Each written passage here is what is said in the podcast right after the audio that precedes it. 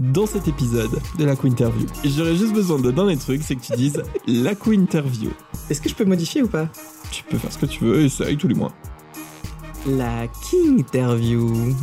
Mais non, ça s'appelle la Interview. bah oui, mais t'as un King, donc euh, c'est la King Interview aujourd'hui. D'accord. Mais on peut aussi dire euh, la Clown Interview. ok. La Bip Interview. Allez. La Queen Ah, bah tu vois quand tu veux. Hello à tous et bienvenue dans la Interview. La Interview, qu'est-ce que c'est? C'est un podcast d'interview libre, ouverte et inclusive qui vous ouvre les portes du monde merveilleux des artistes queer. Drag queen, drag king, drag queer, club kid, créature, plus l'infini et au-delà. Ici, on parle de vie de drag, de vie out of drag, de construction artistique et de processus créatif. Je suis toujours. Et la curiosité est mon plus beau défaut. Aujourd'hui, pour ce nouvel épisode de la Interview, c'est le premier épisode de 2024. Youpi Alors, youpi à vous, youpi la vie. Et dans cet objectif de dire youpi à 2024, j'ai décidé d'inviter un artiste qui mêle avec brio le drag king, mais aussi le clown. D'origine russe, il est imbibé de comédie française jusqu'à la moelle. Grand passionné de plongée, c'est avant tout un artiste engagé qui mène des combats queer pour l'inclusivité, contre la grossophobie ou la sérophobie. Bref, vous l'aurez compris, c'est la meilleure façon de commencer 2024. Son gel hydroalcoolique est en place. Bienvenue pour ta Interview, Miss... Hmm, oh non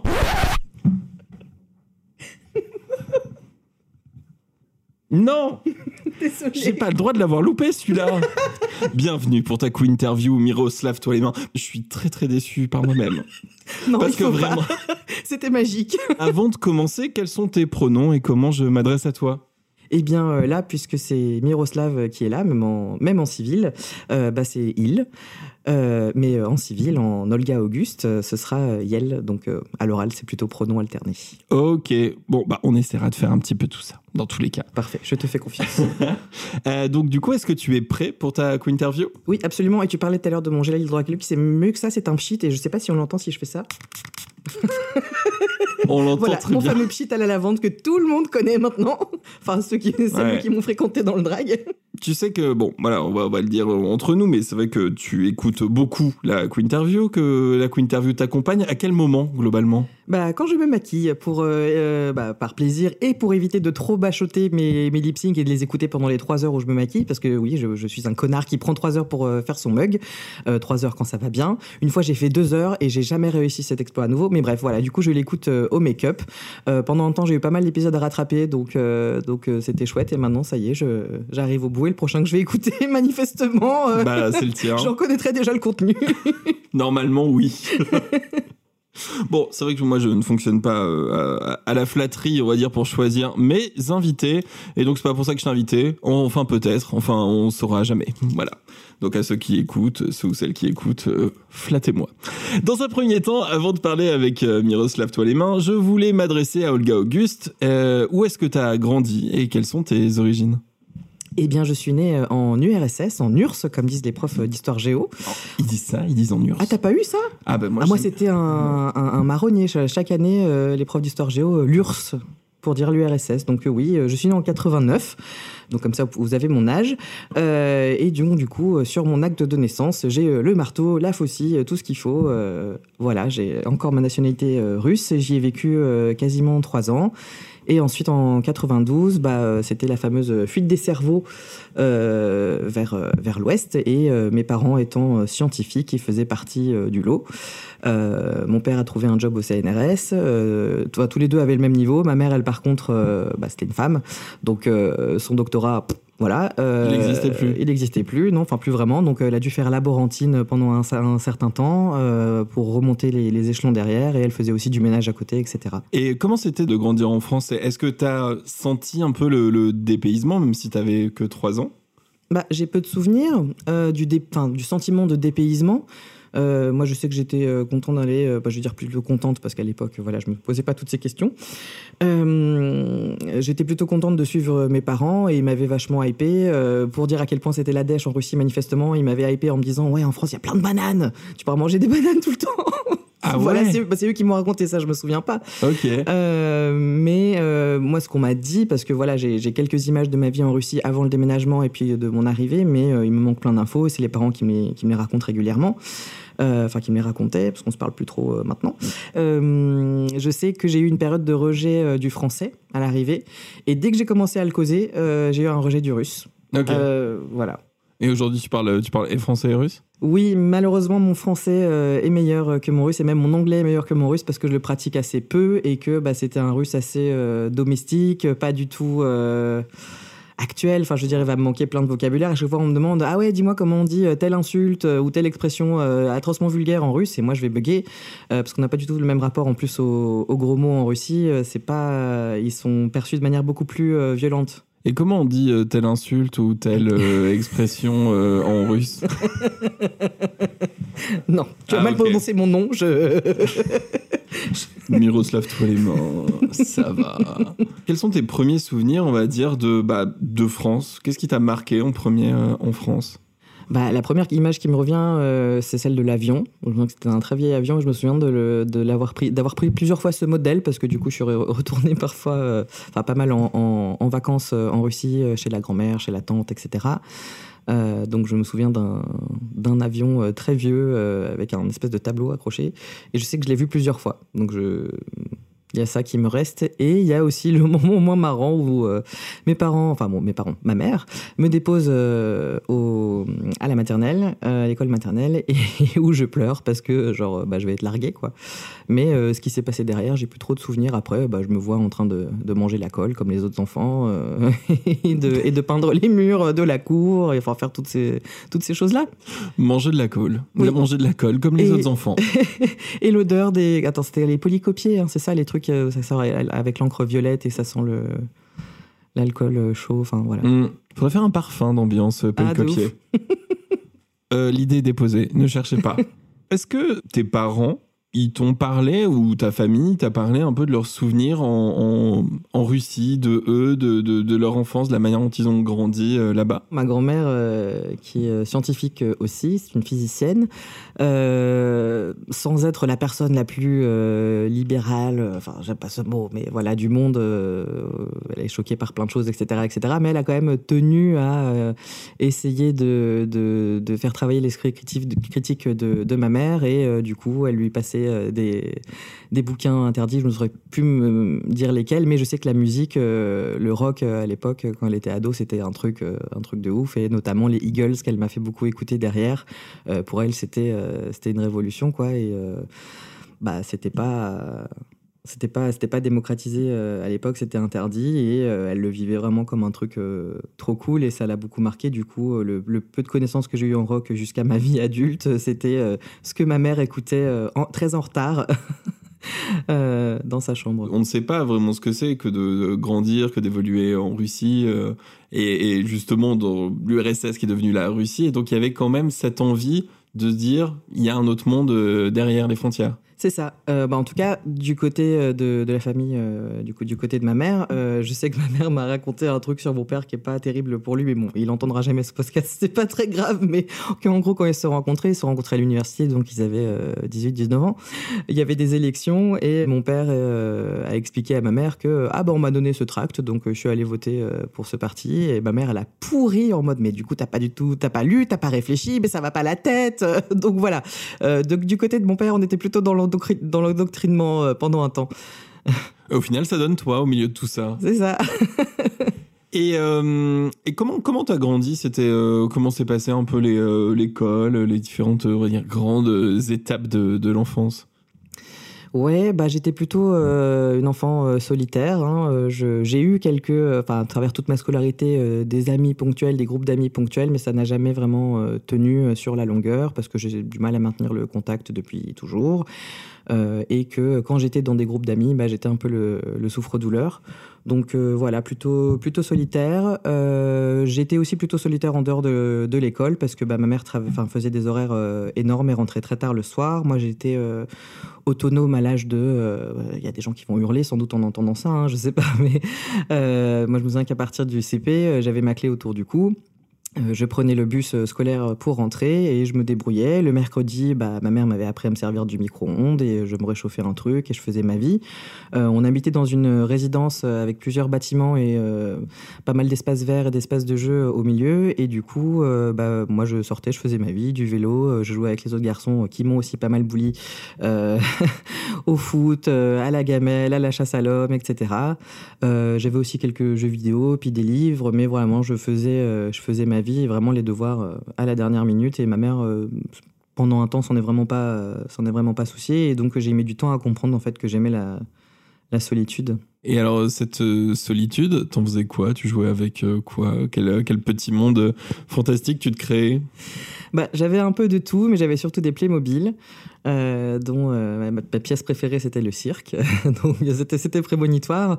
Euh, j'avais aussi quelques poupées, des Barbie. Euh, je sais que je leur fabriquais des trucs parce que bah, on n'avait pas les moyens d'acheter des accessoires, la maison, la voiture, machin. Je, sais que je, sais que j'avais fabriqué la, voiture de, mes Barbie euh, avec une boîte en carton et, des, et, des, et des rouleaux de PQ pour faire les roues. Euh, je mélangeais pas mal les jouets aussi. Euh, je- un de mes trucs préférés à cette époque-là aussi, c'était d'aller fouiller dans le local euh, poubelle encombrant de la résidence et j'ai récupéré pas mal de jouets et de trucs dont je me suis servi après. Enfin voilà. je- Ah, donc très bricoleur des petits, quoi. Ouais. Et, euh, et quel rapport tu as avec la, la culture française? Ma mère est persuadée que ça a commencé bien avant qu'on arrive en France, dans le sens où la culture française euh, était la, la culture aristo euh, par excellence en Russie avant, avant la Révolution. Mais ce truc-là a persisté et du coup avec des doublages absolument pourraves, où c'est-à-dire on, on entend le, le- le- les dialogues du film d'origine, il y a une voix, une seule qui, qui, qui traduit tout le film. Et avec ce genre de doublage euh, Ah, en Russie... fait les deux euh, voix Ouais. Ouais, ouais, ouais, non, c'est, c'est, une expérience. Euh, et on, on a eu pas mal de films français euh, à la télé comme ça, notamment les films de, de Funès, etc. euh, tous les, les, les Fantomas, euh, les gendarmes, euh, la Grande Vadrouille, etc. C'est très connu euh, en Russie. Et euh, ma mère m'a dit que quand elle était enceinte euh, de moi, elle écoutait Jodassin. Euh, et que quand elle écoutait Jodassin spécifiquement, je me mettais à bouger. Du coup, je me dis que c'est mon excuse pour bien aimer ce chanteur un peu kitsch. Mais non, Jodassin, c'est pas du tout kitsch.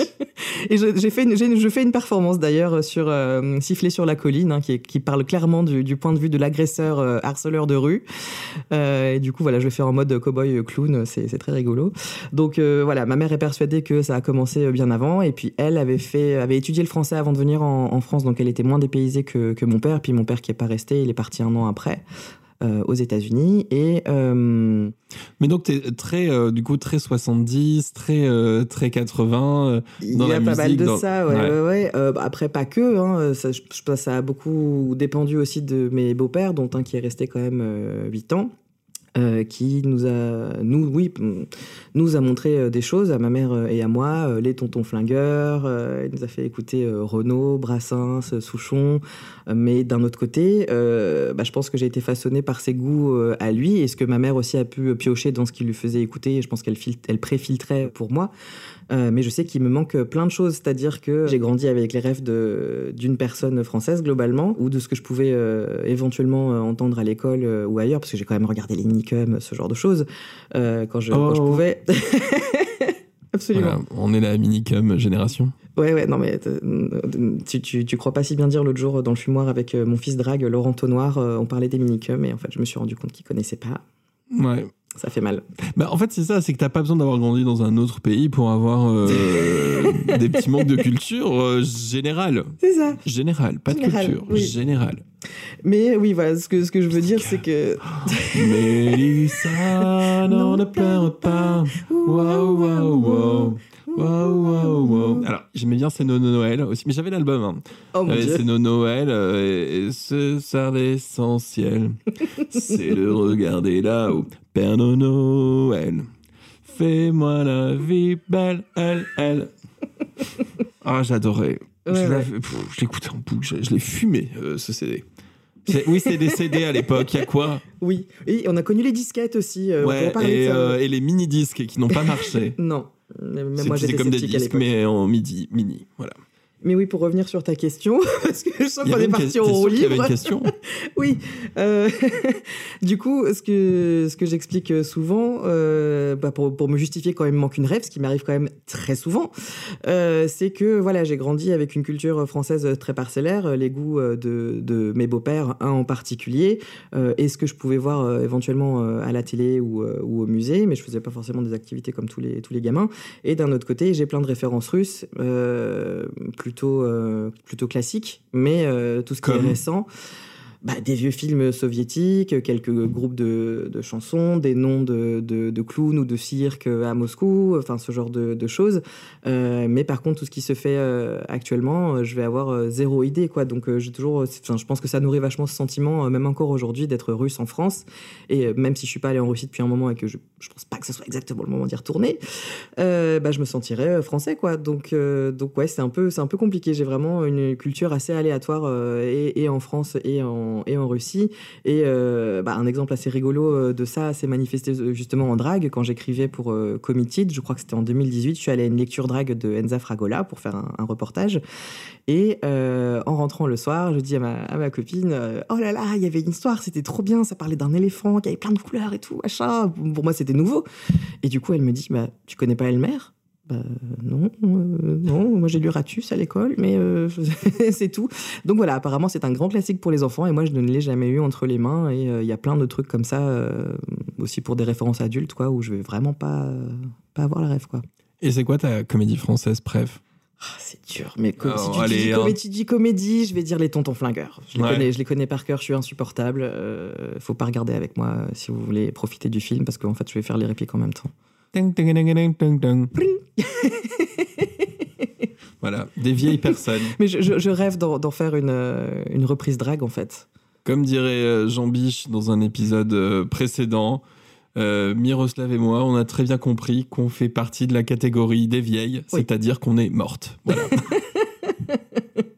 et t'étais, t'étais bon élève à l'école?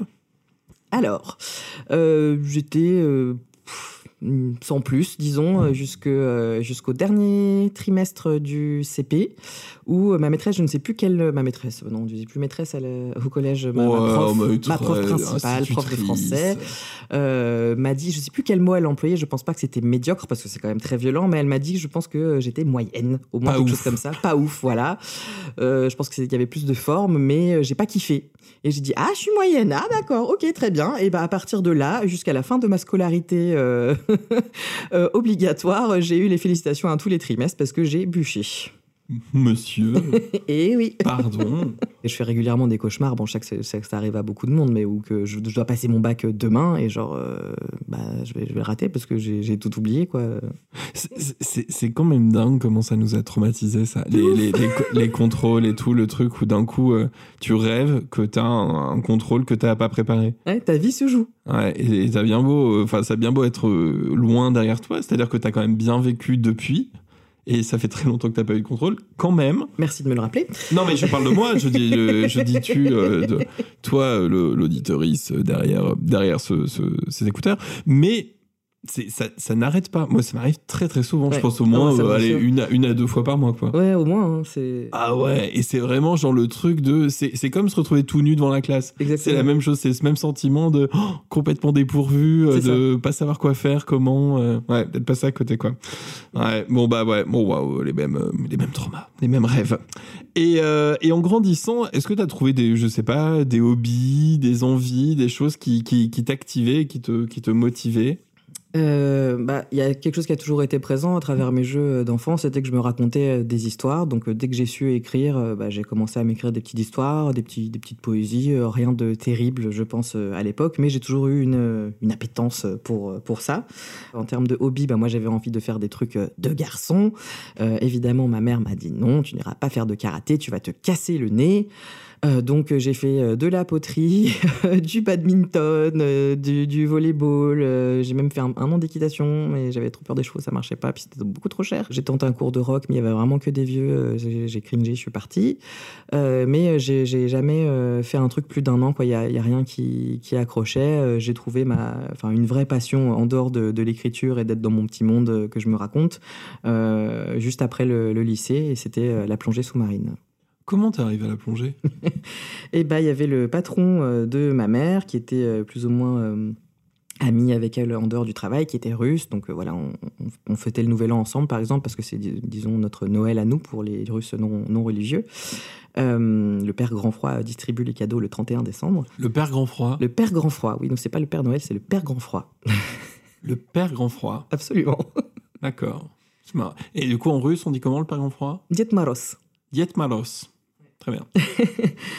Donc voilà, il y avait ces, amis-là, euh, donc un, couple du, sensiblement du même âge que ma mère, qui avait des enfants, euh, dont deux ados qui avaient le, même âge que moi à peu près, et euh, ils avaient une maison de vacances à Argelès, et euh, de temps en temps on était, on était invités, mais ils voulaient pas qu'on passe la journée juste sur la plage. Bon, ça tombait bien, j'ai toujours détesté, ça, à part nager. Et du coup, il y avait tout un programme culturel, là on va faire ci, là on va faire ça, et on a fait baptême de plongée. Moi je savais absolument pas ce qui m'attendait, et dès qu'on m'a foutu la tête sous l'eau, j'étais genre, oh oui, je veux, je veux refaire, je- on est bien là, euh, dans, le, silence, à juste entendre sa respiration, voir des bestioles euh, magnifiques, euh, et, avoir l'impression de voler en fait. Donc à partir de là, tous les sous que j'ai gagnés avec mes boulots étudiants, etc., etc., euh, toute mon énergie est partie, euh, est partie là-dedans euh, pendant plusieurs années. Mais, euh, mais c'était pas un milieu évident non plus. Hein. Euh, Pourquoi euh, Je sais pas, peut-être ça a enfin, j'espère que ça a bougé depuis parce que j'ai fait quand même une grosse pause de, de 10 ans. Euh, et, là, je m'y remets euh, avec vraiment un orteil, euh, un bout de la palme dans l'eau, mais euh, tout doucement. Euh, mais c'était quand même à, ma- à mon époque euh, un milieu très très masculin et du coup euh, bah aussi très très hétéro, très cis, euh, très très très hétéronormé. Euh, et du coup violent. Euh, le nombre de fois euh, où je me suis pris des réflexions sexistes sur le bateau, où on m'a mis la main au cul, ce genre de choses. Enfin, à l'époque, j'avais à peine la vingtaine et bien que ça me mette en colère, j'avais pas encore les, armes ni le caractère assez développé pour me défendre. Aujourd'hui, si cette situation se reproduisait, le mec il finit, à la flotte avec toutes les ceintures de plomb qu'il y a sur le bateau et il coule. hein, je, veux rien savoir. Mais à l'époque, je savais pas me défendre et voilà. Quelle est la plus belle plongée que tu pu faire ou un souvenir vraiment qui reste, euh, qui reste mémorable pour toi? Il y en a plusieurs, c'est compliqué, mais disons que j'ai mon épave préférée dans la rade de, de Marseille qui s'appelle le Chawen et qui est couché euh, sur le côté.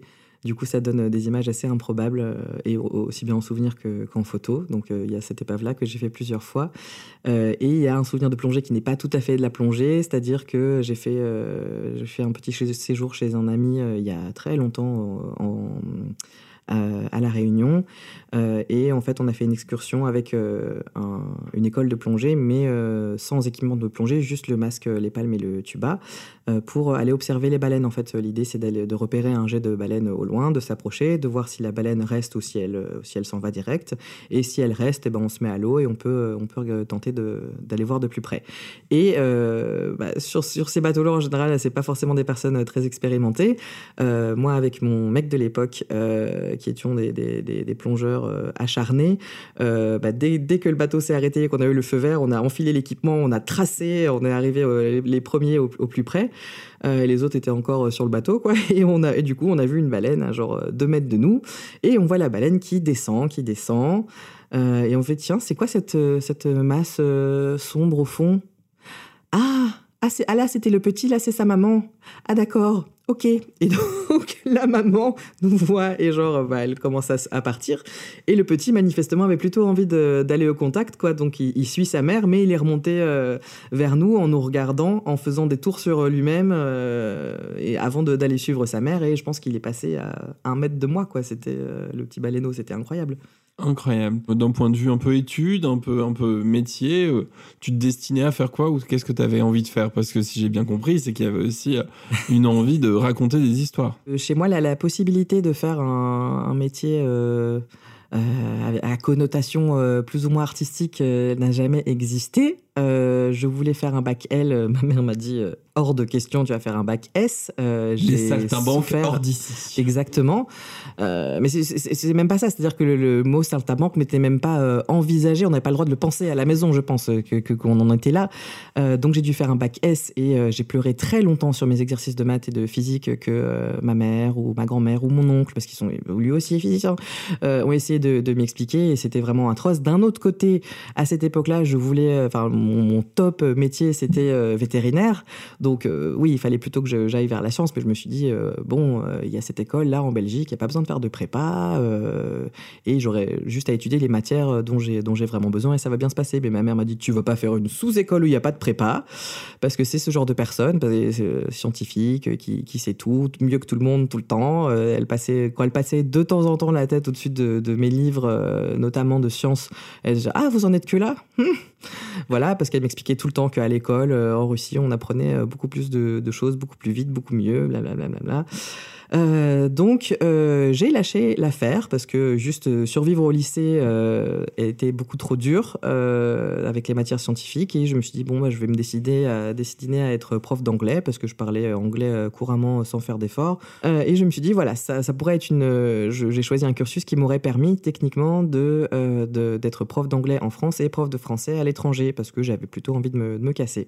Bah, c'était surtout de me casser du foyer familial. Sauf que à l'université l'université, ça s'est super mal euh, passé. Euh, j'ai plutôt besoin d'un cadre pour faire, euh, pour faire les choses et le fonctionnement amphi, clairement, c'était pas pour moi. J'ai vu que moi, je prenais mes notes religieusement et du coup, je voyais bien que les gens avaient une, espèce de, relation d'intérêt avec moi pour pouvoir choper les notes. Donc, j'ai moyennement kiffé. Et un mois après la rentrée, il y a eu les blocages.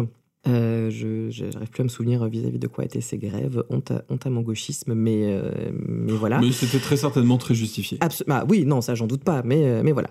Alors que pour les manifs contre le CPE, moi j'étais avec le mégaphone, on a bloqué la, la, nationale à côté du lycée à Étampes. Enfin voilà, je, je ça, a été là quand même assez tôt, euh, même si ça a été un peu en pause un, certain temps. Et entre les grèves et le fait que je m'y sentais pas bien, euh, bah, j'ai lâché l'affaire. Donc j'ai trouvé un stage en soum soum dans une boutique de plongée où j'étais rémunéré en matos. Euh, donc moi ça m'allait très très bien. Et pendant six mois j'ai réussi quasiment à cacher ça à ma mère, quoi. Et j'imagine qu'elle l'a découvert. Oui, je n'arrive pas à me souvenir comment elle a découvert le, le poteau rose et j'ai pas eu l'impression que ça avait fait une grosse crise, contrairement à d'autres d'autres choses qui étaient peut-être euh, entre guillemets moins graves.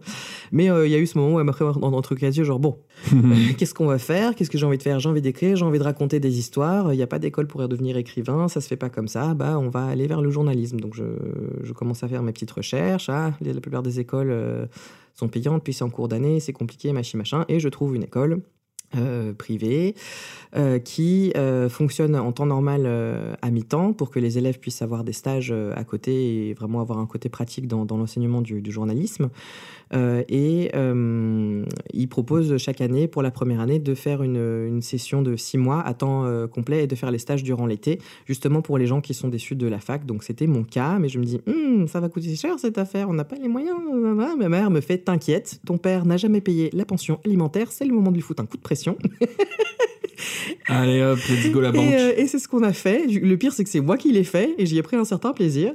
Euh, euh, et, du coup, voilà, je, pense, je pense que clairement, il n'a pas rattrapé son karma mathématiquement parlant sur ce coup-là, mais ça m'a sauvé, ça m'a sauvé les miches.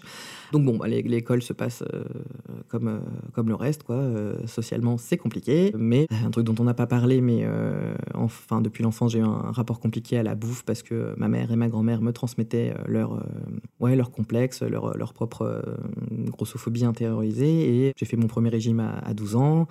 J'ai été anorexique durant, durant le lycée, pour la faire courte, et à peu près ça s'est relativement stabilisé. Et quand je dis stabilisé, c'est qu'en fait je, testais tous les régimes à la mode, les crèmes amincissantes, les coupes fins, enfin vraiment j'ai mis un, un fric monstre dans l'idée de me maintenir mince et, euh, et, et, jolie pour, pour un homme hétéro.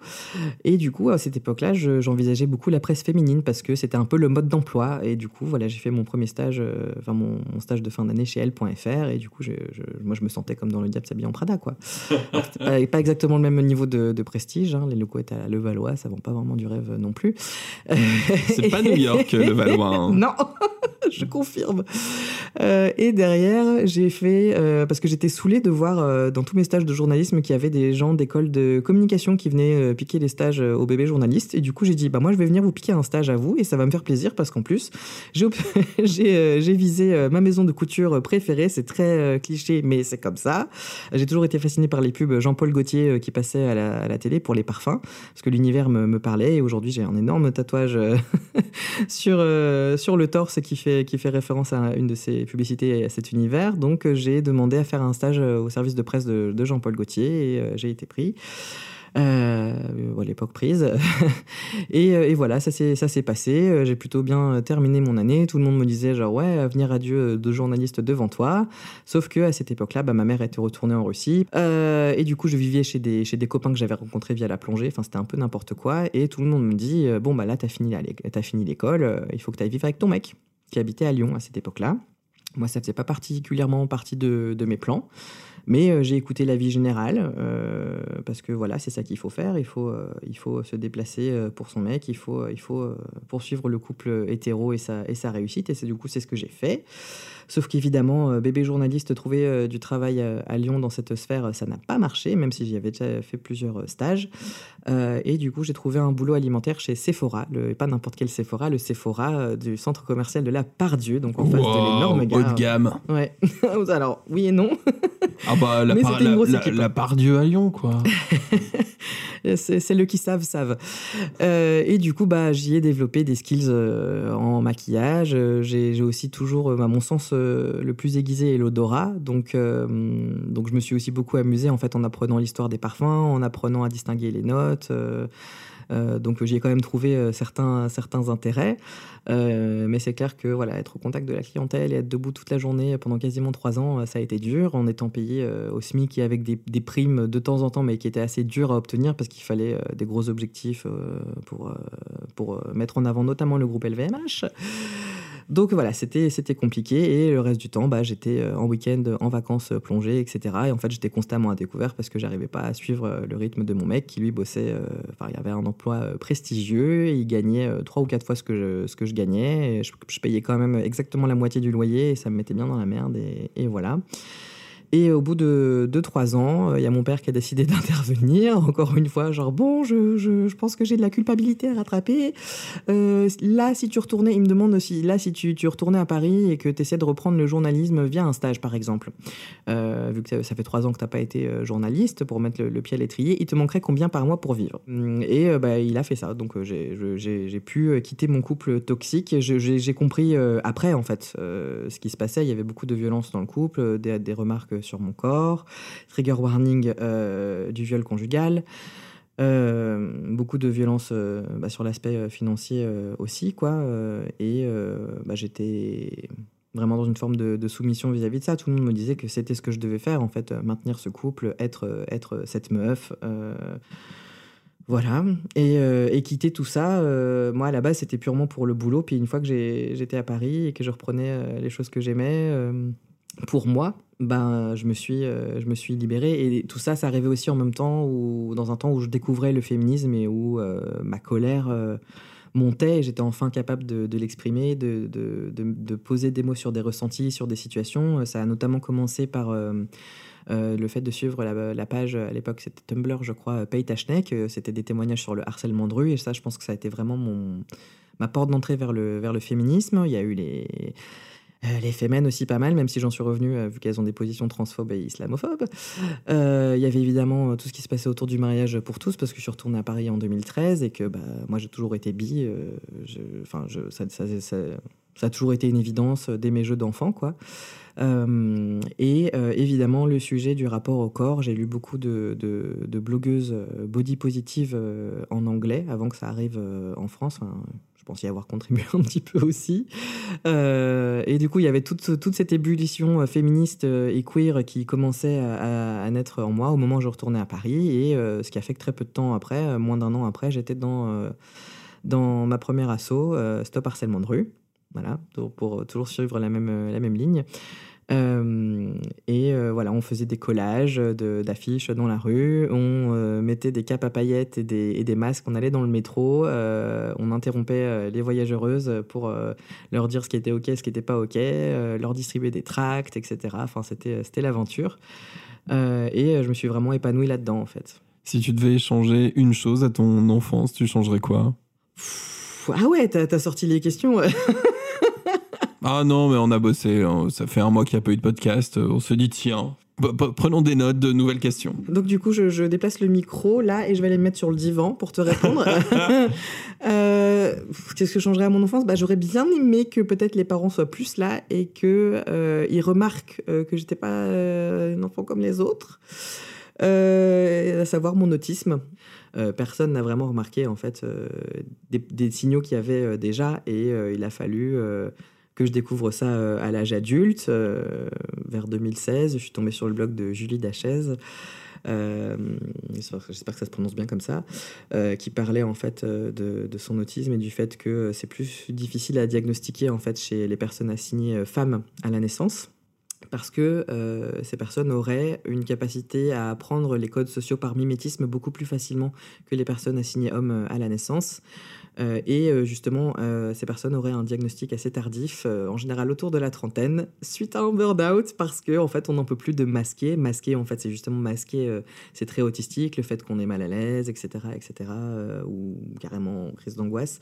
Bon, je, je fais des raccourcis énormes pour pas pour pas que le podcast, dure deux heures, mais mais voilà, parce qu'en plus d'être autiste, j'ai des tocs, notamment des tocs relatifs à l'hygiène. Oui, coucou Miroslav, toi les mains, ce n'est pas un hasard. Pip, pip, Je me voilà. ça faisait longtemps qu'on n'avait pas eu un petit coup de. tu vois, ouais. Donc, donc voilà, ça, ça, c'est deux, deux choses qui sont distinctes mais qui, mais qui cohabitent parce que j'ai un besoin de routine avec, euh, avec l'autisme et clairement les TOC euh, sont parfois une colonne vertébrale par rapport à, à ça. Mais euh, quand je rentre de soir et drague et que je dois désinfecter, euh, ranger immédiatement toutes mes affaires, etc., enfin, ça peut être un sacerdoce aussi. Bon, via ton engagement politique, c'est là où tu vas découvrir les Sœurs de la Perpétuelle Indulgence, Ah, puis par la suite découvrir le drag. Mais ça, on en parle juste après les questions de Mia. Ça y est. Donc à la rédaction de la Queen Interview, j'ai une assistante éditoriale de l'extrême que tu connais bien qui s'appelle... Mia Elle s'appelle Mia et Mia maintenant, vu que c'est une, une grande fille, bah, elle a même son propre générique. Bonjour, je m'appelle Mia, j'ai 4 ans et demi. Aujourd'hui, je suis disponible. Bienvenue à Mia Question. Bonjour Mia, et donc Mia, elle est toujours accompagnée de ses parents et elle est euh, allée enquêter sur toi, Miroslav. Et donc du coup, bah, la première question de Mia, c'est Bonjour Miroslav, est-ce que t'es un clown? Bah oui, absolument, je suis un clown. Euh, ce n'est pas incompatible avec le fait d'être euh, un drag king. Mon personnage de drag king est un clown, reprend des éléments euh, visuels euh, du clown, euh, mais aussi euh, su- une manière euh, d'aborder ses performances assez euh, clownesque. Euh, J'ai pas choisi un registre particulier parce que des clowns, il y en a plusieurs. Euh, donc je peux aussi bien être le l'Auguste que le, le Pierrot. Ça va vraiment dépendre du, du mood, mais euh, clairement, je me suis trouvé euh, dans cette voie-là euh, pour mon drag. Et en deux mots, c'est quoi être un clown? Deux mots? Allez, je t'en laisse trois, parce que je suis sympa. Non, de, deux mots, ça allait bien, j'allais dire poète poète. Ok. Ou alors euh, sniff sniff. bah euh, oui, non, pour moi, c'est vraiment aller susciter des, des émotions chez les gens. Que ce soit voilà, les, les faire rire ou les faire euh, pleurer ou autre. Ou un mélange des deux, ça, ça arrive aussi. Pourquoi tu t'appelles Miroslav, toi les mains Eh bien, parce que j'ai, euh, à l'évidence, un goût pour les jeux de mots euh, douteux. je, je savais que je voulais avoir un nom jeu de mots. Euh, et je voulais euh, trouver un nom euh, slave. Enfin, c'est pas forcément, enfin, c'est pas la première direction que j'ai pris. Je t'ai ramené un truc un peu spécial euh, sur ce sur ce sujet, la liste que j'avais que j'avais faite avant de choisir mon nom. Mais voilà, j'ai cherché parmi les noms d'origine slave qui pourraient fonctionner en français parce que typiquement il y a un prénom que j'adore en russe c'est Vyacheslav mais en français ça ça marche pas du tout. Bah, déjà, Miroslav, c'est compliqué, alors Vyacheslav... euh, Euh, voilà. Bah ouais. Dé- dédicace à Jamie Niquet qui m'a appelé euh, Bratislav toi les mains une fois, mais sur scène. Mais Ouais. Bratislava Boys, euh, la- toi les oui, mains. je, je- je l'ai dans la tête depuis. Il va falloir que j'en fasse une perf, hein, c'est obligé. Euh, mais, mais voilà, je, je voulais trouver un, un nom euh, à consonance euh, slave euh, parce que je voulais honorer mes, mes racines. Et puis voilà, euh, c'est peut-être un détail pour vous, mais pour moi ça veut dire beaucoup. Euh, vu la situation des personnes LGBTQI+ euh, en Russie, euh, c'est euh, ma manière de rappeler euh, qu'on existe, euh, qu'o- qu'on est qu'on est là, même si on n'est pas forcément euh, en Russie, et que euh, il y a aussi euh, bah, des personnes queer et des personnes très très chouettes euh, qui viennent euh, de ce pays, qui, qui y habitent, qui, euh, qui s'y battent euh, encore. Donc il y avait cette, cette volonté à la fois par rapport à mes origines et aussi politiquement de- d'y faire un clin d'œil. Et rapidement, bah, j'ai fait, fait ma petite liste Ah. et, et j'ai fait c'est la, la, la la liste secrète, c'est la Ouais. dark list. C'est-à-dire comment on est arrivé à Miroslav toi les mains. D'ailleurs, en, en parlant de se laver les mains, est-ce que j'ai le droit à mon petit coup de lavande? Oui, bien sûr. Merci beaucoup. Trop sympa. Merci beaucoup. Moi, je m'en remets du coup. Ouais, trop bien. Ah, ça sent bon. la Bah oui.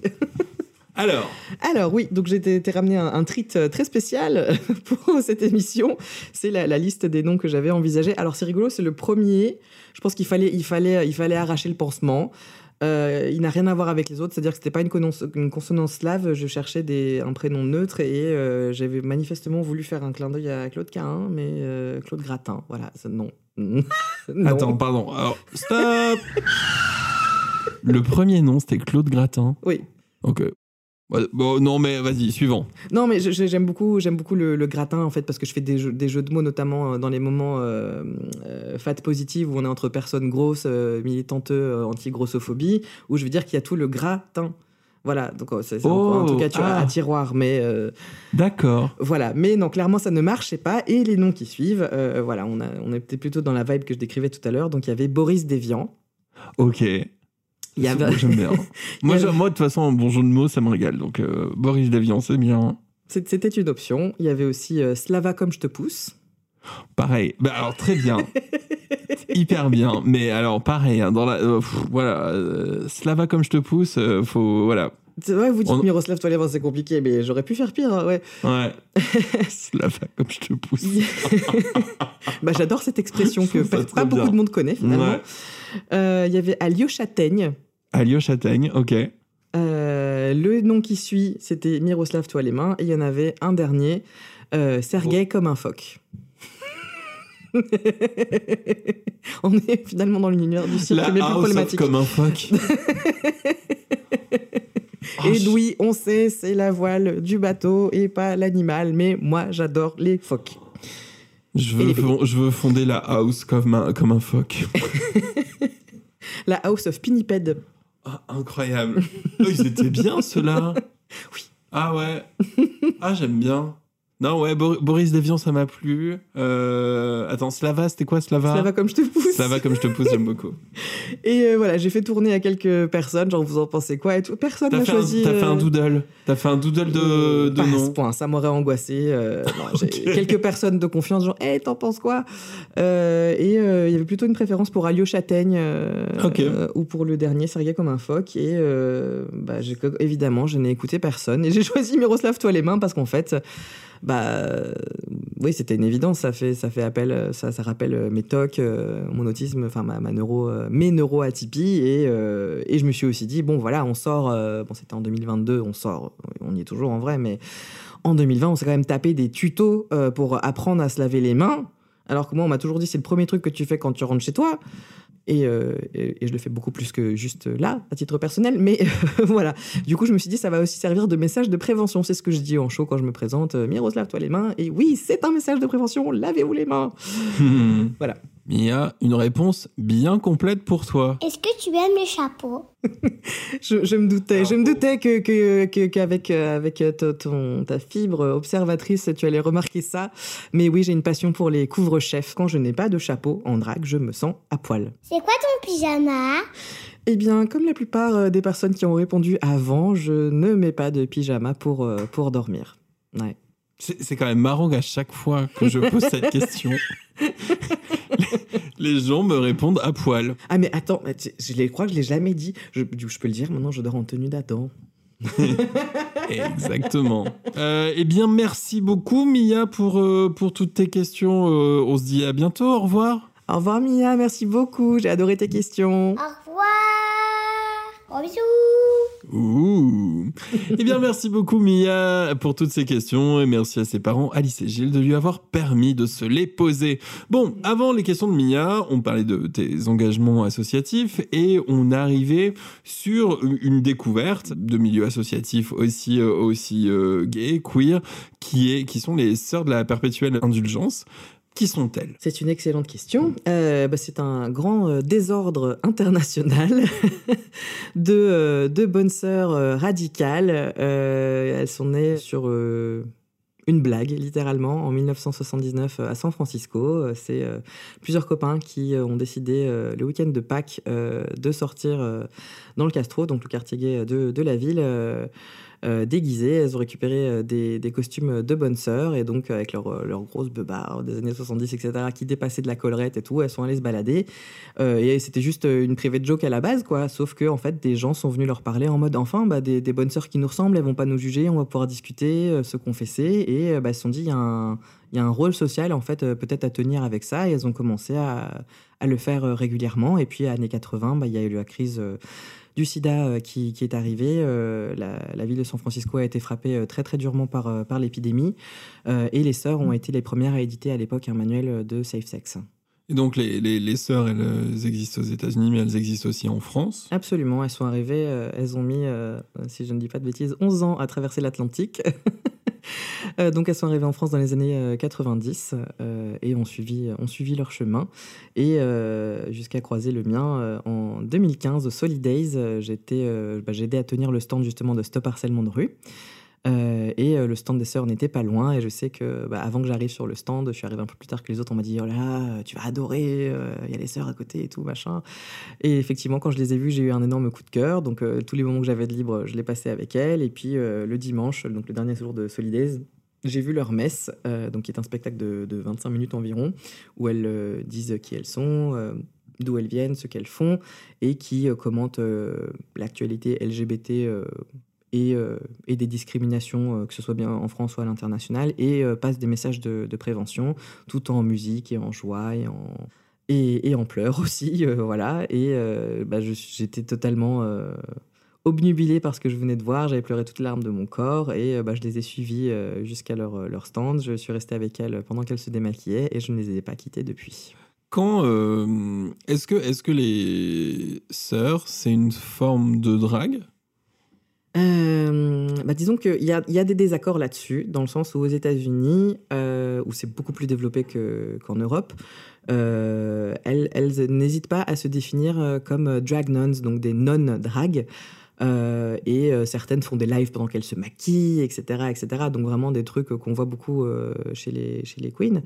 En France, on va dire que c'est un élément de ce qu'on fait, mais vraiment pas principal, dans le sens où on n'a pas besoin d'être belle euh, pour une on n'a pas besoin d'être belle pour, être- une drag queen non plus. euh, mais euh, voilà, enfin, le, maquillage, c'est vraiment, un prétexte, dans le sens où se, tartiner la figure avec notre blanc de clown et y ajouter ce qu'on veut.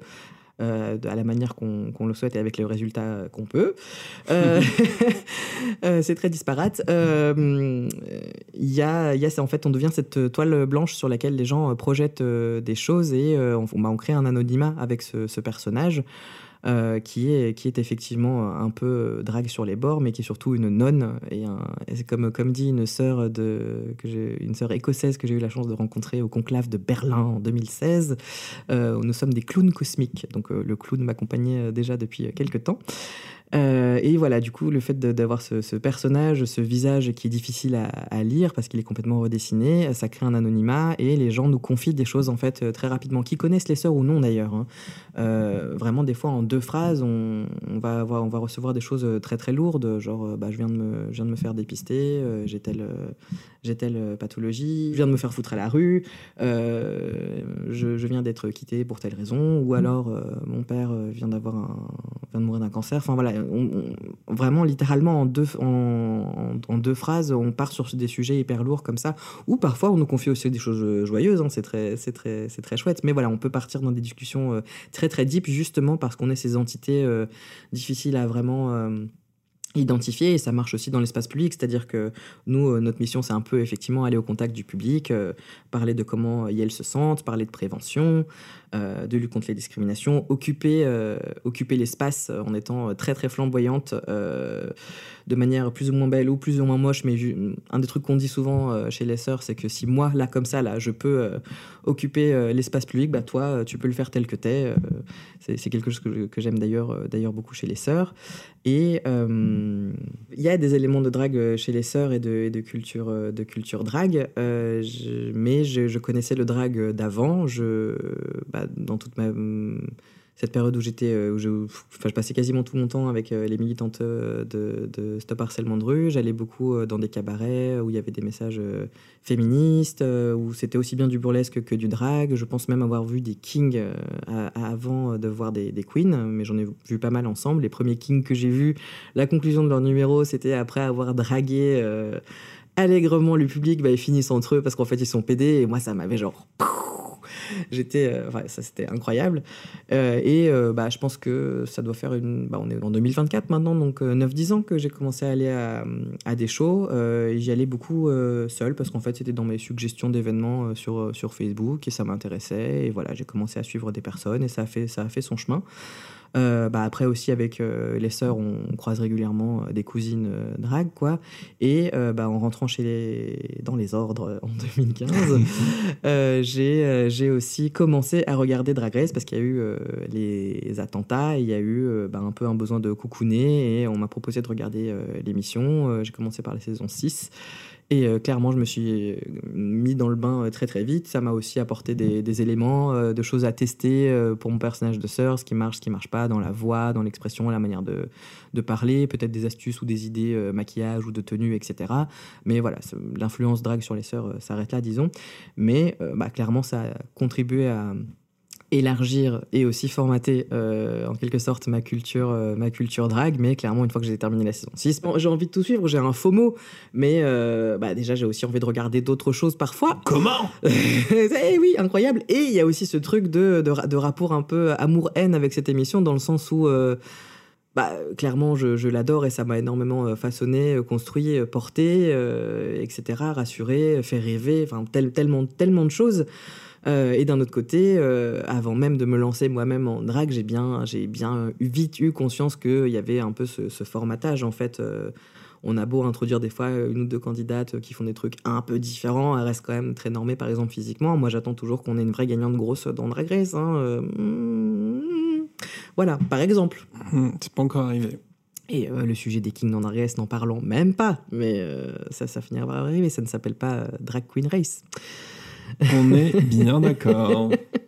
Et du coup, ta première, ta première fois en drague, on va dire cette première Ouais. euh, étape, ce premier pas, comment il s'est fait, dans quel contexte, et à quel moment tu t'as dit, allez, vas-y, Ouais. c'est mon tour. Bah, en fait, je pense qu'avant d'avoir cette. Enfin, comment dire Euh, Dès mes premiers euh, shows drag, euh, dès mes premières années chez, chez les sœurs, je sais que ça m'a titillé en fait parce que je me suis dit bon, j'ai quand même un certain goût de, de- du déguisement, du costume, de voilà, euh, ça me travaille, ça me fait envie, mais euh, j'aurais jamais la confiance nécessaire pour faire un truc pareil. Moi, être le centre de l'attention, ça va pas la tête. euh, mais euh, avant, bien avant d'avoir des envies de faire du drag, je pense que je me suis déjà kingé plusieurs fois. C'est-à-dire que euh, j'ai remonté il y a pas longtemps mes galeries photos, et euh, même à l'époque où je travaillais chez Sephora, où j'étais hyper femme dans mon couple hétéro, etc. euh, j'ai une photo de moi dans, notre cuisine commune au moment de, de Noël, où on avait eu l'autorisation de se mettre en robe et de mettre un petit bonnet de Noël, etc., au lieu d'uniforme habituel.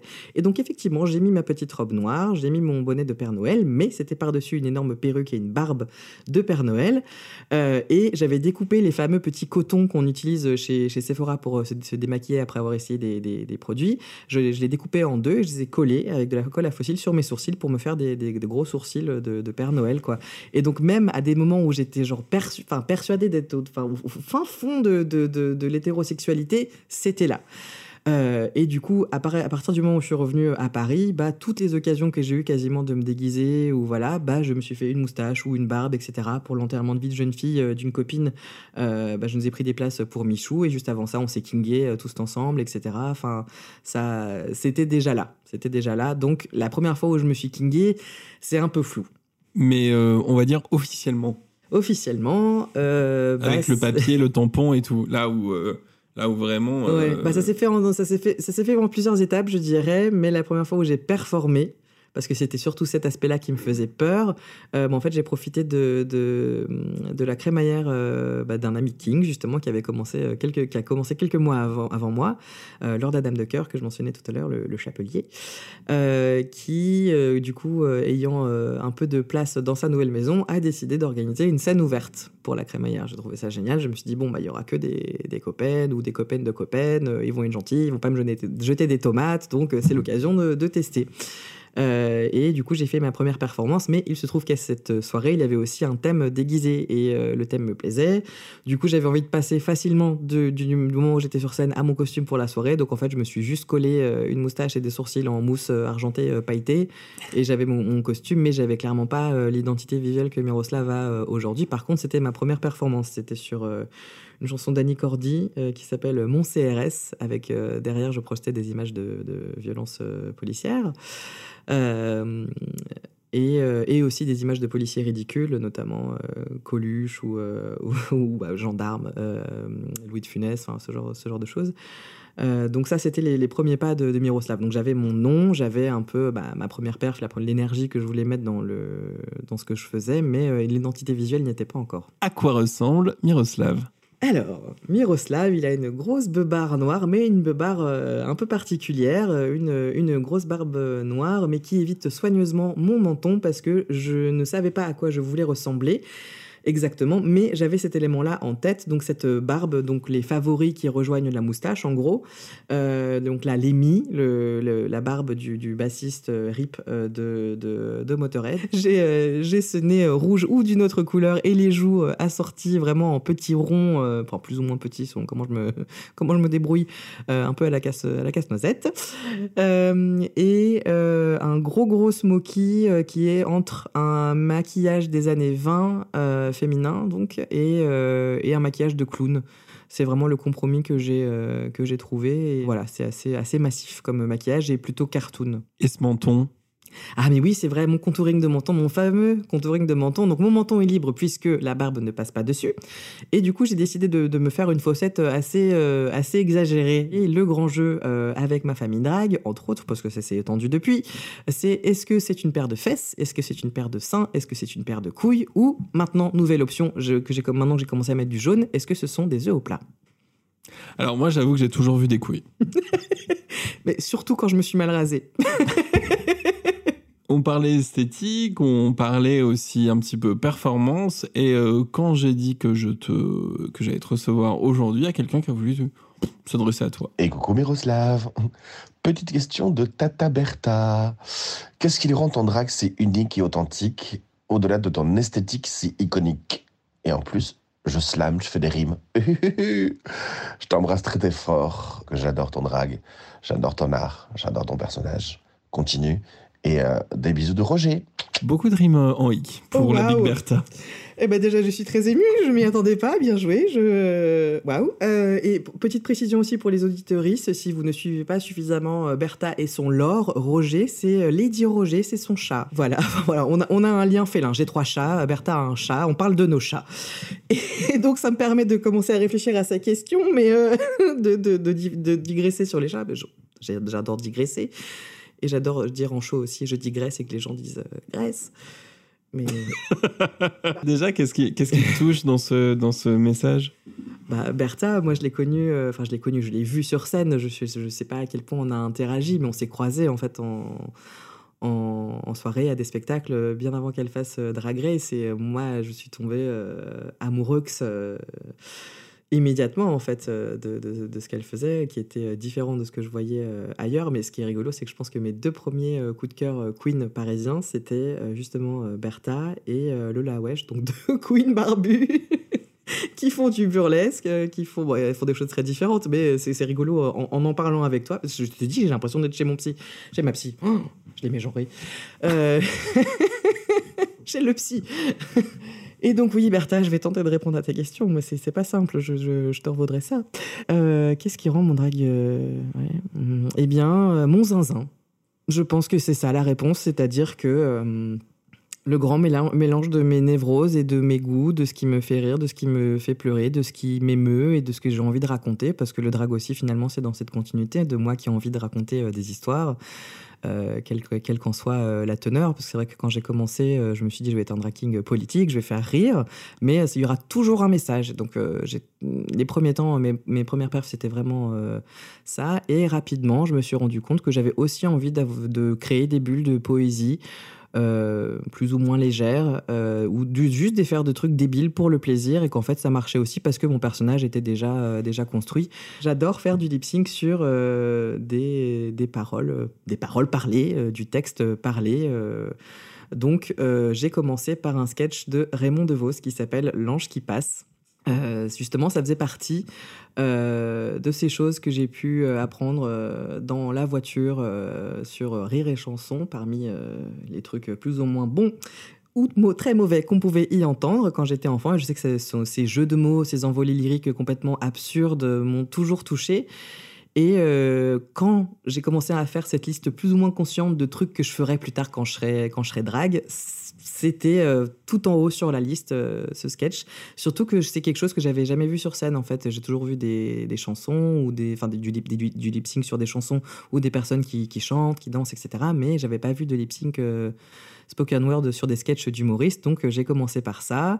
Après, j'ai commencé à introduire des passages spoken word dans des chansons. Par exemple, euh, j'ai euh, j'ai utilisé le, le moment où Louis de Funès fait le chef d'orchestre dans La Grande Vadrouille euh, au milieu d'une chanson où il y a un refrain un peu entraînant. Et du coup, je- j'engueule le public en, lui, enfin, en commençant à lui, à lui dire que c'était très bien, c'était très très bien. Et puis ça finit par. euh, c'est- non, c'était pas mauvais, c'était très bon. Voilà, exactement. Reprenons.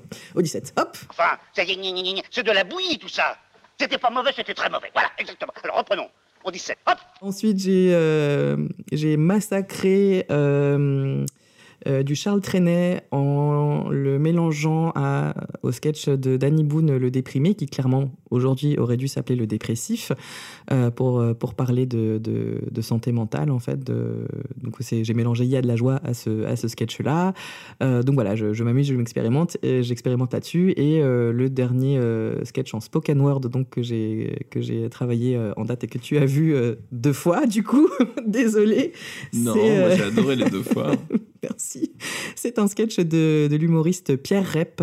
Pour le coup, je la dois à une drag queen. Je ne connaissais pas cette humoriste. C'est euh, donc une drag queen rennaise incroyable, qui, après avoir vu justement des stories où je faisais euh, Raymond DeVos, m'a envoyé euh, ça, ça devrait te plaire et tout, euh, check un peu. Et effectivement, j'adore l'univers de, de cette humoriste, du coup, qui feint très très bien un bégaiement et qui fait beaucoup de contrepétrie du coup dans les moments où il s'en mêle, euh, où il s'en mêle dans, ses pinceaux. Et euh, le, sketch que que j'ai choisi s'appelle euh, le slou. Le slou pour le slow. Donc en fait, voilà, il demande à une, une jeune fille de danser avec lui et comme il est très mal à l'aise, bah, il essaie de parler, sauf qu'il n'arrive pas à parler et ça devient très gênant, mais en fait c'est très tendre et très drôle. Aimez-vous le slou? Le slow Mademoiselle Mademoiselle Mademoiselle Mam... Bernadette. Vous avez une tête à vous appeler Bernadette. Nerbanette. Nerd... Nerd... Je suis heureux de danser avec vous, j'ai les mots qui louchent. J'ai les mouches. Les mots qui butent. Exactement, c'est trop mignon. Non mais vraiment, euh, voilà, hein, mon objectivité vous fera dire que si jamais vous voyez que Miroslav passe pas très loin de chez vous, euh, allez, euh, allez le voir parce que vraiment, vous allez passer un moment, ça va être, ça va être euh, poétique, ça va être joli, ça va être mignon et puis surtout ça va être aussi bien différent de ce que vous pouvez voir d'habitude. Donc, euh, donc vraiment, euh, n'hésitez pas une seconde. Merci beaucoup. Bah non, mais c'est Bon, voilà, après, c'est bien bien vrai. Ça dépend du soir où tu tombes. Des fois, j'ai juste envie de faire un truc rigolo. Je veux dire, je fais littéralement la chanson et je, et je veux qu'on en parle pour le générique. La chanson Poète Poète, interprétée par Bourville. Et je fais poète poète et tu fais poète poète. voilà. Et on fait poète poète. C'est ça. Mais du coup, je pensais que tu, tu, pourrais, tu pourrais mettre euh, je suis euh, bip, enfin je suis poète au lieu de je suis bip ou tu sais un bruit de vieux klaxon genre. Ah, ok. Ah ouais, c'est pas, c'est pas inintéressant. Est-ce que j'en, est-ce que j'ai ça là-dedans Oh, ça peut-être Attends. plus en post-prod. Oh là, c'était une corde de bonne. J'ai Non, ça dans la machine. l'ambiance. J'ai ça. Ah non mais j'ai, j'ai tout mis hein, T'aurais là-dedans. pu, hein. t'aurais pu te mettre ça tout à l'heure quand t'as, quand t'as raté mon nom. Et dis donc, je peux t'enlever ton micro aussi, hein Ah, tu vois, là, on n'entend que moi maintenant. Vraiment pas très sympa. Génial. C'est des moments que tu vas couper, hein, tu m'en assures. On verra. Donc voilà, je ne sais, je ne sais pas si j'ai répondu à la question de Bertha. non, mais je- jamais. De je- toute façon, euh, j'ai pris l'habitude. Tu ne réponds pas aux questions. Ah, juste moi? Ouais. Transition. Et on aime une bonne transition. wink wink. Bah tiens, en parlant de transition. Wesh Si seulement c'était aussi facile, punaise Oh Tu veux pas me prêter ta machine, là? Ça aiderait pas mal de copains. T'imagines, c'était vraiment, vraiment ça, c'est les transitions. En parlant de transition, I wish I wish toi-même, euh, Bip la bonne fée non mais en plus, le vrai- vraiment, le pire, c'est que c'est vraiment que j'a- j'allais parler de, enfin, de ta transition, Oui, je me Euh. suis doutée. mais j'avais pas vu de prévu de. Oui. Bah non, ça, ça, c'était pas, c'était pas vraiment ce que j'avais prévu de, de faire. Euh, en, en grandissant, tu avais toujours senti qu'il y avait quelque chose qui était différent en, en toi ou euh, tout du moins atypique par rapport à ce que tu voyais autour de toi? Euh, J'ai toujours euh, ressenti une forme de décalage, mais euh, dans l'enfance, disons que je me suis pas posé la question et qu'on m'a pas trop laissé le choix sur l'expression de mon genre à partir du moment où on a vu que j'étais euh, pas mince, dans le sens pas maigre, dans, le- parce que j'étais euh, sur le haut de la courbe de poids dite normale euh, à l'époque et qu'on a rapidement commencé à me faire chier avec mon poids et que du coup bah, j'ai fait des régimes très très tôt et qu'ensuite bah, j'ai pris euh, du poids avec l'effet yo-yo et les hormones à l'adolescence, etc. Et en fait, euh, on m'a rapidement fait comprendre, vu que j'étais euh, pas mince, euh, que euh, ma seule euh, solution de survie, ce serait euh, l'hyperféminité. Du coup, je me suis euh, mis là-dedans, mais finalement comme une drag queen. Mais euh, j'en avais pas, euh, j'en avais pas conscience. Mais enfin, plus je grandissais, plus je vieillissais, plus j'avais l'âge qu'on ouais, ad- adéquat, disons, pour qu'on utilise le mot femme. Et ça m'a toujours mis mal à l'aise. Je me dis non, je j'arrive pas avec ce mot. Et ça a vraiment commencé par le mot, le concept, quoi. Et jusqu'à ce que euh, j'ai, comment dire, la preuve concrète de l'existence de personnes euh, comme moi, euh, le, en rentrant dans le milieu LGBT, en découvrant euh, les transidentités, les personnes non binaires, etc. bah, j'ai compris que, enfin, comment dire, j'ai, oui, j'ai eu les mots pour les bons mots pour à poser sur mon ressenti, sur mes questionnements, et il se trouve que c'est justement une sœur, sœur Clitothème, qui m'a posé la question, qui, a commencé à s'adresser à moi au féminin, et qui s'arrête et qui me dit mais pardon, je te genre au féminin, mais peut-être tu utilises un autre pronom. Alors euh, à l'époque euh, non. Mais euh, deux ans plus tard, je commençais timidement à dire oui, ce serait pas mal que vous disiez Yel, s'il vous plaît. Mais on m'a pas trop pris au sérieux avec ça, jusqu'à ce que je commence à prendre des hormones en 2020, donc de la testostérone. Et finalement, à la base, je pensais que ne faire que ça, parce que moi, mon goal, c'était surtout d'avoir une moustache. Bon, on n'y est pas encore.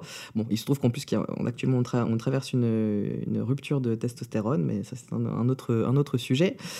Euh, et du coup, je pensais que ça me suffirait, mais plus, euh, plus ma voix a commencé à descendre, plus j'ai commencé à avoir des poils, euh, bah, plus finalement, je me suis rendu compte que j'avais aussi envie d'avoir un, un peu plus de passing euh, masculin, parce qu'au début, les premiers temps où j'utilisais le pronom Yel, j'étais encore dans cette hyper euh, féminité. Apparemment, c'est une phase courante chez les personnes trans, juste avant la transition, d'essayer de forcer euh, sur l'autre côté. Et du C'est- coup, en deux mots, c'est quoi le passing? Le passing, bah, c'est le fait d'être perçu dans le, le genre qui est, qui est le nôtre par, par autrui. Voilà. Après, ça devient compliqué pour les personnes comme moi qui sont euh, le cul entre deux chaises. Euh, bah non, j'ai déci- j'ai décidé d'être relou. Je suis bi. Euh, je suis une personne non binaire, même si je déteste l'expression non binaire. Je n'aime pas me définir par la négative. Je dis pas que je suis euh, non mince. Je dis que je suis gros ce ou gros quand je suis en, en king. Mais c'est le mot que les gens commencent à comprendre, donc je l'utilise comme ça. Le reste du temps, je dis plutôt que je suis gender fluide, que je suis une personne transmasculine, surtout transmasque, euh, parce que voilà, je suis pas un homme euh, non plus. Mais euh, plus j'ai avancé dans ma transition, plus je me suis rendu compte que je voulais plus. Après, voilà, là on le voit pas, on entend juste ma voix, mais je suis recouvert de tatouages, j'ai plein de piercings, j'ai, je change de couleur de cheveux comme de chemise, même si c'est pas le même degré d'implication qu'une modification De chemise. de- de- voilà. Disons que voilà, je, je suis habitué depuis un petit moment au, au- ouais, aux changements corporels un peu radicaux, quoi, un peu permanents. Donc, j'ai commencé à envisager euh, la, la mamec, la mamectomie, donc le fait de se faire enlever, euh, enlever les seins. Euh, et après avoir pris la testostérone, c'est vrai que ça ne m'avait pas effleuré l'idée avant, mais j'avais, enfin, j'ai commencé aussi à, à ressentir de la dysphorie parce que je, je sentais que moi je bougeais, mais que le monde autour euh, faisait toujours comme si j'étais une meuf, donc ça, ça, devenait, ça devenait un peu compliqué. Donc je pense que quelque part, il y a une partie de, euh, de pression euh, sociale euh, presque intracommunautaire qui m'a poussé à le faire, mais je pense que c'est pas une raison plus mauvaise qu'une autre. Ça m'énerve beaucoup d'entendre les, les transphobes notoires qui militent contre nos droits actuellement et qui, qui disent que euh, les personnes transmasculines veulent euh, fuir leurs conditions de femmes euh, en transitionnant, en se mutilant, etc. Et ça me fait chier parce que bah, j'en parlais dans la chronique que j'anime au lobby une fois par mois, qui est une, émission de radio sur Radio Campus Paris. J'en parlais en, juin dernier. En fait, il n'y a pas de bonne ou de mauvaise raison pour transitionner. Et bah, je pense qu'il y a une partie de ça, pour avoir vécu un paquet de, violences dans, dans ma vie euh, féminine avant, euh, bah oui, j'ai plus envie d'être perçue comme, euh, comme une meuf, j'ai plus envie de l'être. Et je pense que c'est pas une moins bonne raison, mais vu que c'est un argument qui est utilisé euh, contre, contre nous, il est difficile à remettre sur le tapis et c'est chiant qu'en fait euh, nos récits soient normalisés. Typiquement, tu m'as posé la question est-ce que depuis euh, l'enfance tu savais que? Bah, En fait, les récits trans sont divers et ce qu'on va avoir tendance à visibiliser, c'est souvent ah, ah, moi j'ai su dès que j'étais enfant, etc., etc. Et c'est le cas de plein de personnes trans, mais il y a plein de personnes trans qui le découvrent sur le tard, que ce soit par manque de vocabulaire ou par voilà, il y a eu un déclic, une rencontre, quelque chose qui a fait que. Les, les, les, Après, mais c'est ça pour la transidentité, c'est ça pour plein de sortes de parcours. C'est que les parcours sont euh, singuliers, uniques, et, tout le monde n'a pas la, même expérience de vie, le même entourage qui va faire qu'en fait, on va pas forcément se rendre compte euh, des mêmes choses. Ou on parlait tout à l'heure de de l'autisme ou enfin voilà c'est-à-dire qu'il y a un moment aussi on est tellement habitué à être dans une société qui va vite normalisée où parfois on se dit qu'il y a quelque chose qui va pas mais après tout le monde a quelque chose qui va pas. Donc on se dit pas euh, forcément c'est ça je suis pas né au bon euh, au bon endroit Mhm. avec la bonne euh, avec la bonne identité. Mais j'ai quand même une question. Top 3 des questions qu'on ne pose pas à une personne trans. Ah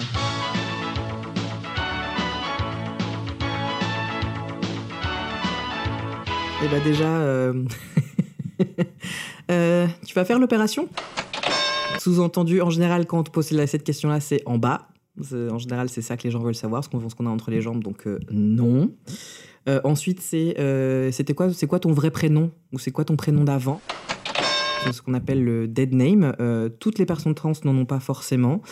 Mais euh, en général, si on a changé de prénom, c'est pour une bonne raison. Et euh, en fait, notre prénom, c'est celui qu'on s'est choisi. Point. Vous n'avez pas à savoir. euh, c'est indiscret c'est indélicat et, c'est juste de la curiosité mal placée Oui, puis ça ramène, ça ramène constamment la personne à oui, c'est un homme qui est devenu une femme ou une femme qui est devenue un homme, et ce qui n'est pas du tout la manière dont on parle de- des transidentités.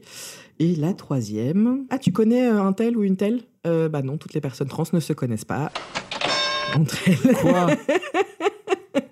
Tu veux dire que la transidentité, c'est pas un réseau social euh, trans comme avec des antennes comme, euh, euh, comme les fourmis tu vois? Non, Tu non. veux- Quoi?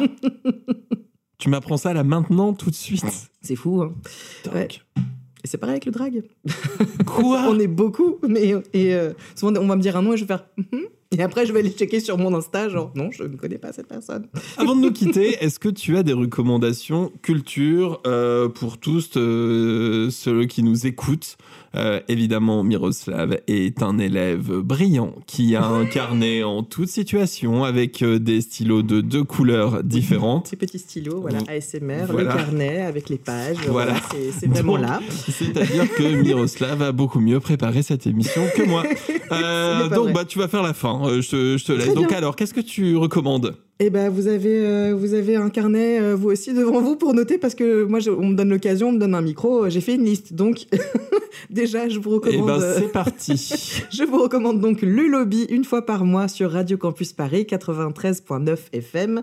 Euh, J'y ai ma chronique, je suis pas tout le temps, mais en tout cas, les camarades et moi, il me semble, ont fait un chouette boulot.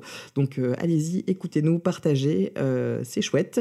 J'ai évidemment envie de recommander le collectif Drag de de ma famille, euh, donc euh, où il y a euh, Zani la Lune et Vernita Green qui sont mes deux parents, parce que c'est mon petit côté manif pour tous. J'ai un papa et une maman drague. Mais dans ce collectif, euh, ce collectif, il y a aussi Ricoloscopia, Nick sa mère et Autopsy, donc deux kings et une queen. Donc allez suivre leur travail, ils font des trucs incroyables sur Lyon, mais Yel se déplace aussi, n'hésitez pas à les booker, parce que je me doute qu'il y a quand même pas mal de parisiennes qui nous écoutent aussi. On est passé, on est passé en chronique, vraiment. J'ai l'impression d'avoir un Ah oui, chronique. ça y est, j'ai ma radio J'ai un chroniqueur avec moi et tout. euh. Oui, bien sûr. Quoi d'autre à nous conseiller, Miroslav? Mais, mais ça tombe bien que tu poses la question, j'ai deux livres à vous conseiller. Il y a... Ah non, pardon. Voilà, non, on, se- trompe pas de bouton. Euh, il y a La fin des monstres de Talma Desta, donc du coup qui parle de transidentité, c'est super bien écrit et euh, bah, ça permet de comprendre pas mal de, choses sur euh, les situations des personnes trans en France actuellement. Et il y a un roman qu'on pourrait qualifier de- d'expérimental du- d'une Adelphes, Yann Sirota, qui s'appelle Foyer, qui a été édi- édité chez Pousse-Pied. Euh, donc c'est un, récit euh, écoféministe queer dans un futur euh, plus ou moins proche, mais vraiment à découvrir et à faire partager. Il a clairement pas été assez, apprécié pour, tout, ce qu'il apporte, ce, bouquin. Et dernier point, le, le collectif King Taras. Donc c'est un collectif de King racisés. Euh, pour le moment, il n'y a pas de compte euh, de, sur les réseaux sociaux où on peut les trouver euh, directement, mais euh, on me dit dans l'oreillette que ce serait en cours de. T'as pas d'oreillette, mais mens pas. Chut, mais casse, casse pas mon délire. Euh, mais si vous voulez des infos euh, sur ce que fait King Taras, vous pouvez contacter euh, Chami Davis Jr. ou Victor Lemort sur leur compte Instagram et ils seront ravis de vous aiguiller. Eh ben, formidable. Oh là là, mais c'était vraiment une chronique. C'était incroyable. mul- multi-couvre-chef. C'est fou ça. Ah vraiment, euh, King à chapeau, je vous l'ai dit. Euh, et moi, euh, petite recommandation, hier soir je suis allé euh, à un, un spectacle que je ne connaissais pas, enfin que je ne connaissais pas, j'en avais entendu parler mais je n'y étais jamais allé, ça s'appelle Les, les Franglaises, c'est euh, à Bobino, dans le 14e, pas loin de, pas loin de Montparnasse, et ensuite ils seront en, en tournée une vingtaine de dates en France, c'est hyper drôle, c'est à la fois, donc ils traduisent des chansons euh, anglophones en français. Ils sont 12 sur scène, mais ce n'est pas que ça. Au milieu du spectacle, ça part complètement en vrille. Mais c'est-à-dire que vraiment, on ne voit pas euh, venir ce qui va advenir jusqu'à la fin du spectacle. C'est un, bordel monstre. C'est incroyable. Vraiment, je, pendant que j'y étais, j'avais envie de me dire, tiens, quand est-ce que je peux y retourner alors que le spectacle n'était pas encore fini. Donc Ah, euh, vraiment, euh. Vraiment, je vous, euh, je vous conseille ça. Et puis sinon, bah voilà, j'ai envie de te dire, Miroslav, c'est la fin de cette émission. Hmm, Tellement de choses que j'aurais pu dire et que j'ai pas dites. Comme quoi, Bah, je sais pas que. que, que j'ai un petit côté Queen à barbe quand même et que, et que c'est rigolo.